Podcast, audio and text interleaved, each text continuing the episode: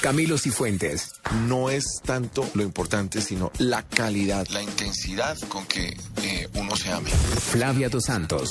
Pero no existe un tiempo mínimo ni un tiempo máximo. Hay días en que las relaciones son rapiditas y hay otros en que pueden durar toda una noche porque se involucran varios elementos. Entonces depende de cómo uno está y en qué momento está. Pero no hay un mínimo ni un máximo para una relación sexual. Juan Roberto Vargas. Cada persona es un mundo, como diría el bolero. Eso cada persona verá cuánto dura. Hay gente que se las da y dice que dura dos, tres horas, otros que duran cinco minutos. Puede ser 30 segundos desde que la pasen rico.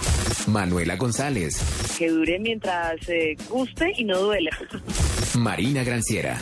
Debe durar el tiempo necesario para que las dos personas la pasen bien. Si hay gente que la puede pasar bien rápido, pues que sea rápida. Y si hay gente que tienen que tardar un poquito más, pues que tarde un poquito más. Lo importante es que las dos personas la pasen bien.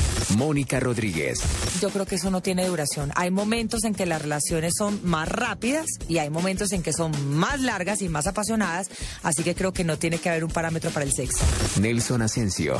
No se trata solamente de eyacular, de venirse entre la pareja, sino de disfrutar muchas cosas más. Juegos eróticos, compañía, besos, abrazos. Y creo que la relación sexual no se debe terminar en el momento de exclusivamente de la eyaculación, sino posterior a los abrazos, a las caricias, al compartir algo más que el simple coito. Paloma Valencia.